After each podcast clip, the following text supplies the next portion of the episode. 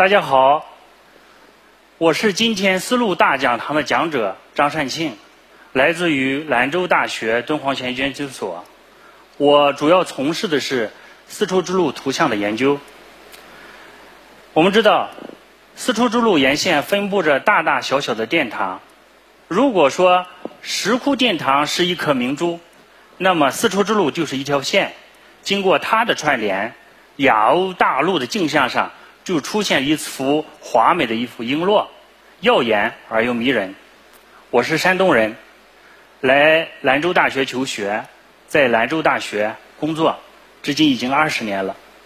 每次当我回到老家，我的周围的很多朋友啊，都非常关切的问说：“你研究的是什么方向？”我说是敦煌学。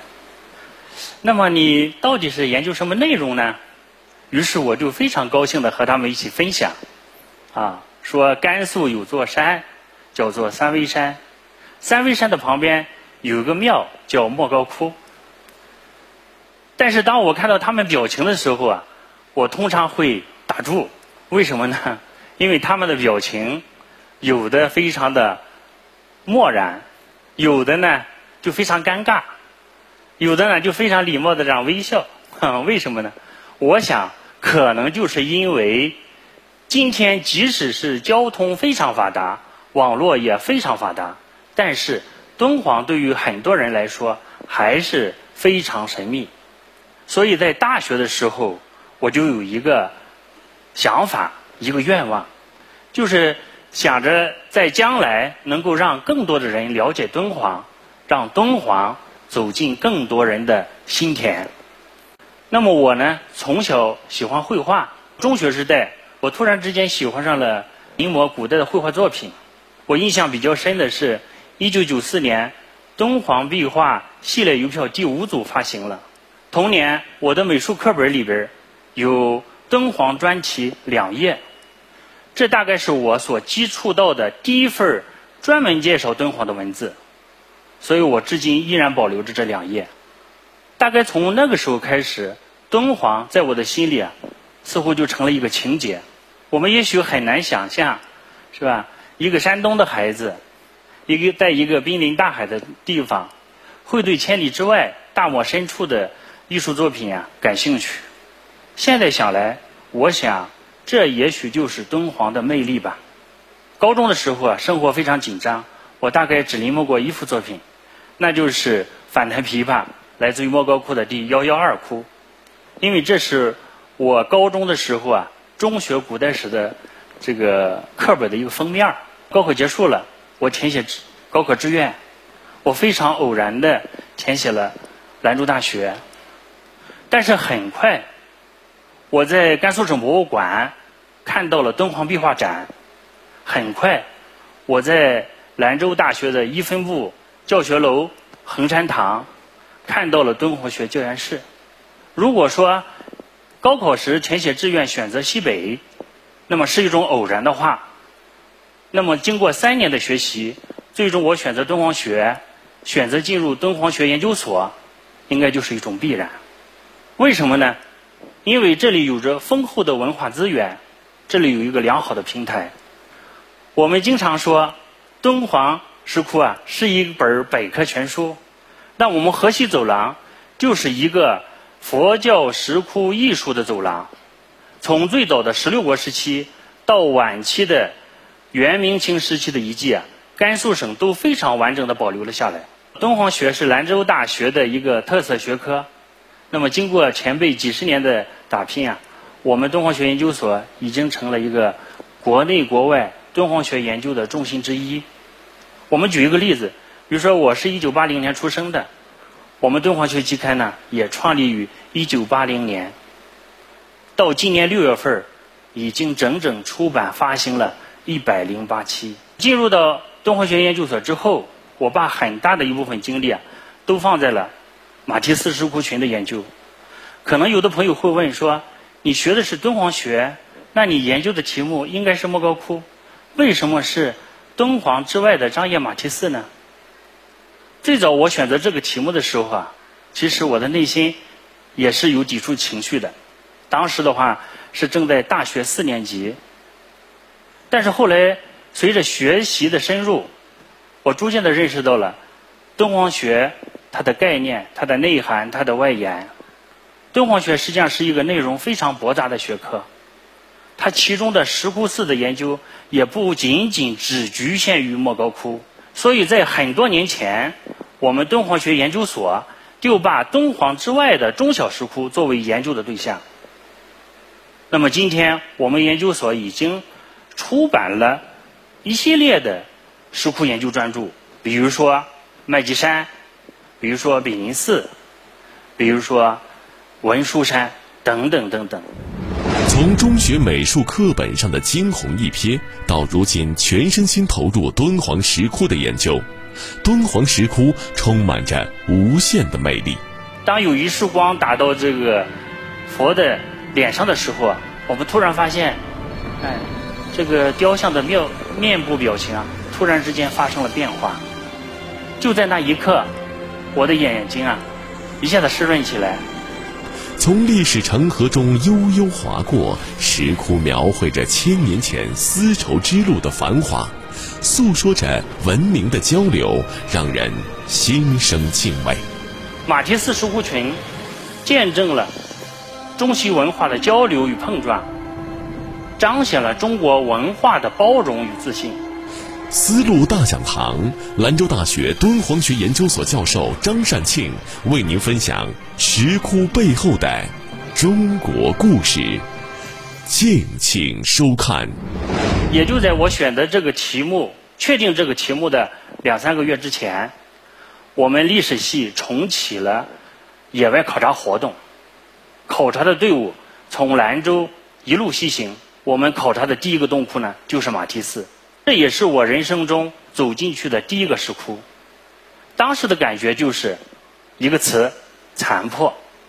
因为这里的环境和莫高窟不一样，这里的空气湿度比较大，泥石流等自然灾害啊经常发生，保存条件非常不乐观。所以做好马蹄寺石窟研究呢，可以说是一个抢救性的研究。在这个时候。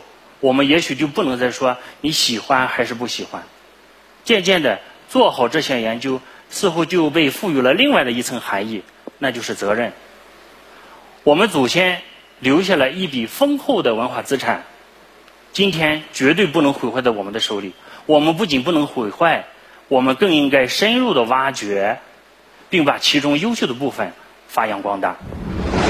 马蹄寺石窟群位于甘肃张掖市南六十公里处的祁连山中，开创于十六国北朝时期，历经千年的营造，时至今日依然保留下七十多个洞窟。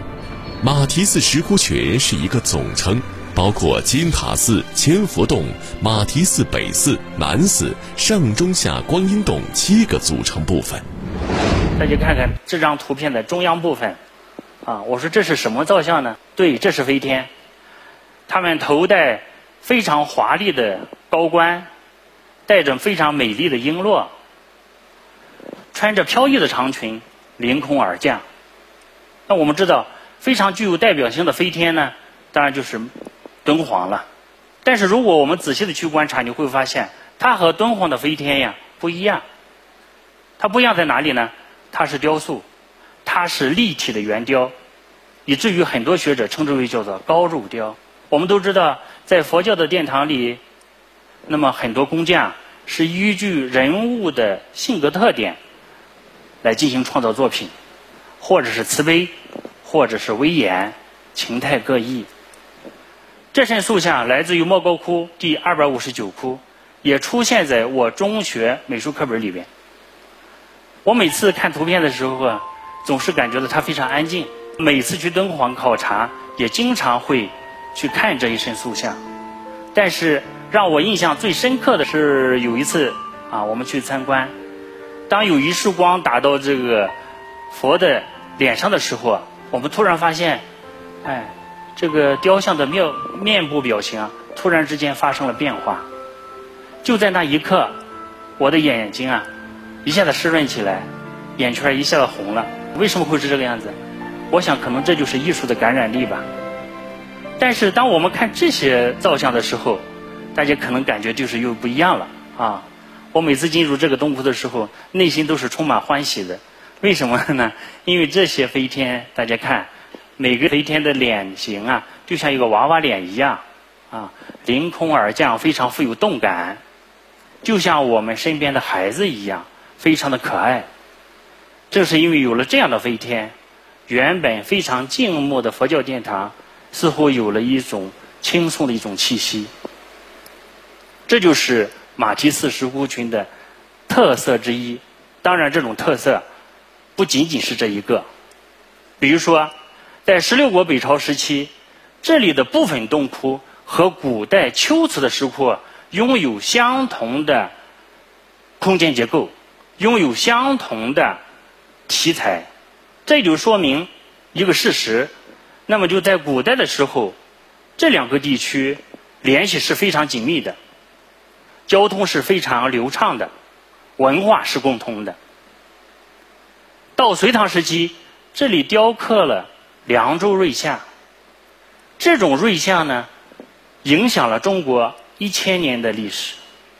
马蹄寺石窟群早期石窟的年代研究啊，关系到中国石窟寺营建历史的书写。我们根据唐朝僧人的记载，在十六国时期。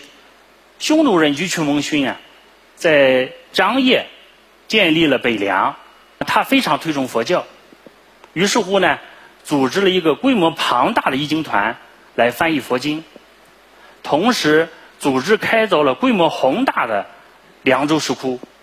现在呢，学界普遍的认为，今天武威天梯山石窟啊，就是所谓的凉州石窟，只不过很可惜。当年居屈蒙逊所开凿的洞窟啊，大概是在历次的地震之中毁坏掉了。我们今天只能看到残片。当然，有的学者也认为，马蹄寺石窟群的早期石窟，比如说金塔寺石窟，它也是属于北凉作品。我呢，比较赞同北京大学佛教考古专家素白先生的观点。他认为，就像金塔寺这样的石窟啊。很有可能是开凿于北凉时期的，或者是在北凉灭亡之后，当地人根据北凉的风格塑造的。我认为这种说法是比较科学的。这样一来，马蹄寺石窟群的早期洞窟啊，它的历史地位我们就要重新评价。四百三十九年，北魏灭掉了北凉，他把凉州的三万户人迁到了。当时的国都平城，也就是今天的大同。二十年之后，云冈石窟开始开凿。再过三十年，孝文帝迁都，开窟造像的传统带到了洛阳，龙门石窟开始大规模的开凿。从这一个发展链条上来看，我们会发现，马蹄寺石窟群的早期洞窟啊，是这个艺术发展链条上不可缺失的一环。所以，素白先生曾经根据马蹄寺石窟群等早期洞窟啊，提出一个非常著名的概念，那就是“凉州模式”。这个概念影响深远。马蹄寺石窟群见证了中西文化的交流与碰撞，彰显了中国文化的包容与自信。那么，当丝绸之路开通之后呢，僧人和商人结伴而行，从西向东。把佛教典籍和造像艺术带到了中国，所有的这一切对于当时的中国人来说是非常陌生的。但是当时的中国人张开胸怀迎接这种外来的这种文化，然后呢，开始了他的改造之路。那么这种印记呢，在马蹄寺石窟群呢可以清晰可见。金塔寺石窟是马蹄寺石窟群中啊小的洞窟。分成东西两个洞窟，这个洞窟呢是东窟。我们大家看一下这身塑像，它呢形体啊非常健硕，上身赤裸的，下身穿裙，它的腰带的位置非常的低，这个菩萨的小腹啊完全暴露在外面。再一个就是这批造像有个非常突出的特点，就是造像的下巴有一个凹进去的一个特征，这是敦煌及其周围的石窟造像里边所没有的一个特征。再一个就是这个洞窟里边有一批造像，他们的头发、他们的发饰啊比较特别，就呈波浪状。为什么会有这种特点？我认为刚才说的这些痕迹啊，可能都是由于模仿所造成的。所以在这个地方，我想和大家分享的是什么呢？就是金塔寺石窟啊，拥有非常浓郁的犍陀罗风格。犍陀罗主要是位于今天的巴基斯坦的东北部和阿富汗的东部。佛教历史上第一尊佛像诞生在哪里呢？就是在犍陀罗。为什么这样说？因为佛教它主要的影响力啊，主要是在恒河流域。但是有个问题是，几在几百年的时间里，古代的印度人从来没有做过佛像。当他们必须要雕刻佛像的时候，他们一般是用佛的座子，或者是用宝树，或者用佛陀的脚印来代替佛的存在。那么这种历史直到希腊人的到来而改变了。公元前三百二十六年，古希腊马其顿王国亚历山大，他率领军队远征印度河流域。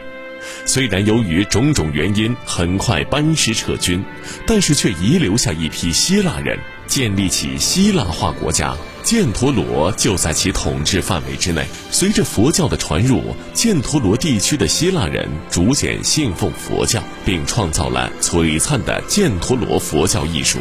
早期的佛教造像也就具有了浓郁的希腊艺术风格。我们看到佛的形象一般都是头发是波浪状的，鼻梁是高挺的，典型的一个特征就是两眼微微睁开，目视前下方，啊，身上的衣服非常的写实。菩萨的话通常是上身赤裸，下身穿裙，因为希腊人特别重视身体的美。所以我们看到这个菩萨的肌肉非常的发达，啊，胸肌、腹肌啊清晰可见。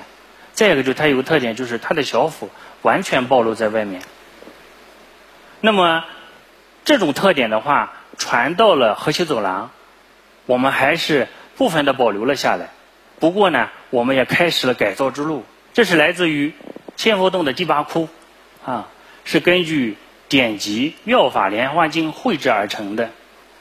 这种图像呢，在魏晋南北朝时期啊，风靡大江南北，啊，流行呢非常广。我们在这个地方重点要看的就是它的人物造型。大家看这幅画呢，你会发现所有的人物啊，它有个特点，那就是身形消瘦，啊，他们穿着宽袍大袖的衣裳。用我们专业术语来讲的话，用八个字可以概括：薄衣薄带。袖骨清下，啊，如果我们去翻开中国美术史，大家都会知道，佛教图像传入内地以后啊，在最初的时候，所有的造像它有个特点，就是比较雄壮，身形健硕。比如说，我们以云冈第二十窟的大佛啊，来做一个例子，来给大家做一个说明。这身大佛它的特点就是头部略大。脖颈粗短，双肩宽厚，巍巍然就像一座大山一样。这个石窟属于皇家洞窟，啊，是云冈石窟中最早的一批洞窟。因为它的时代比较早，所以它更多的保留了古代印度和中亚的元素。但是我们再看龙门石窟，这是龙门石窟宾阳中洞的造像，这也是皇家洞窟。我们会发现，这个造像呢，它的头部要略小一些，最大的特点就是颈部啊，它的脖子非常的细长，原来魁梧的双肩变成了削肩，衣服非常的轻薄贴体，衣褶非常的繁密，它和云冈石窟第二十窟的大佛形成了一个截然不一样的风格。为什么会有出现这种风格的骤变呢？那么当时的北魏孝文帝推出了一系列的文化措施，讲汉话、改汉姓、穿汉服，还有一个就是迁都南下，学习南方的一切的先进文化。它也受到了南方审美的影响。这时候南方流行什么呢？南方流行以瘦为美。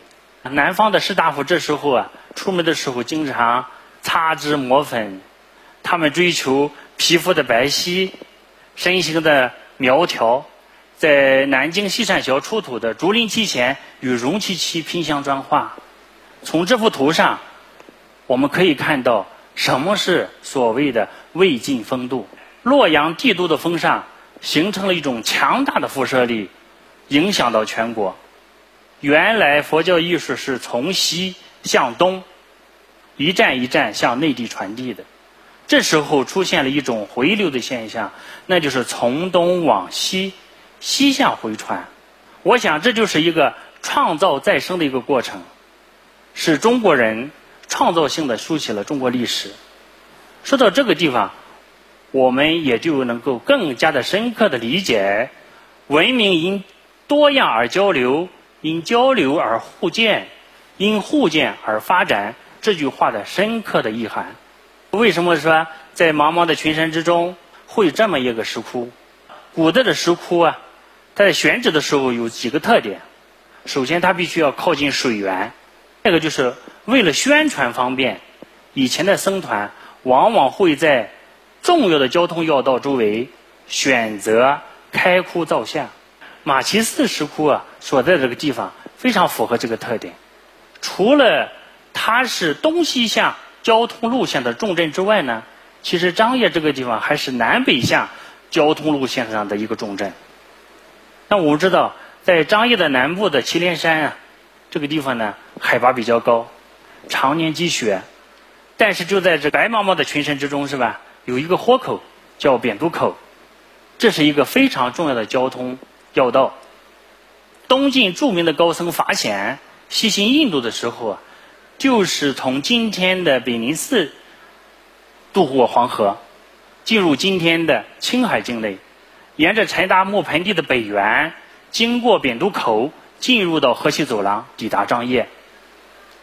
隋炀帝在大败吐谷浑大胜之后啊，班师回朝，也是经过扁渡口，到达张掖，在胭脂山下大会西域诸国。所以呢，在这样特殊的地理、特殊的历史环境之下，马蹄寺石窟群开始了它的千年营建。今天。“一带一路”的倡议啊，在全球范围内得到了一个普遍的一个认可。丝绸之路的研究也成为一个国际性的热门话题，是全球文化交流的一个重要平台。从这个意义上讲，它也是新时代的丝绸之路。同时，我们应该看到，丝绸之路石窟的保护工作依然非常严峻，石窟背后的故事还有待进一步发掘。希望越来越多的有志青年加入到我们这个队伍中来，通过我们共同的讲述，让世界更加深刻的认识中国的友好与包容。谢谢大家。